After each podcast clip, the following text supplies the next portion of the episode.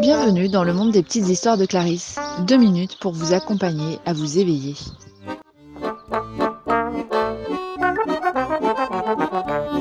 Lumière de la nuit, pays d'un autre âge, dérapage épileptique, cieux de lumière, le feu de la lune d'hier éteint la nuit, étincelante, de la lune scintillante à la une qui étincelle sans vie.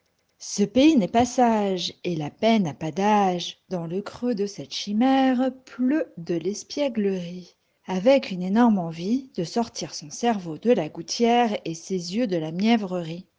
Je retrouve mon paysage par cette page non ironique et cette sourdine cosmique, pour du moins plutôt comique, malvoyante dans ce palissage éclectique. Je me sens chancelante. Pour ce passage au pays des sages, sans âge juvénique, le teint vacille dans l'eau frémissante. Là, le rat nage, et là, ça tique, puits de lumière et remplissage magnétique. Et dis donc, pourquoi ça pique?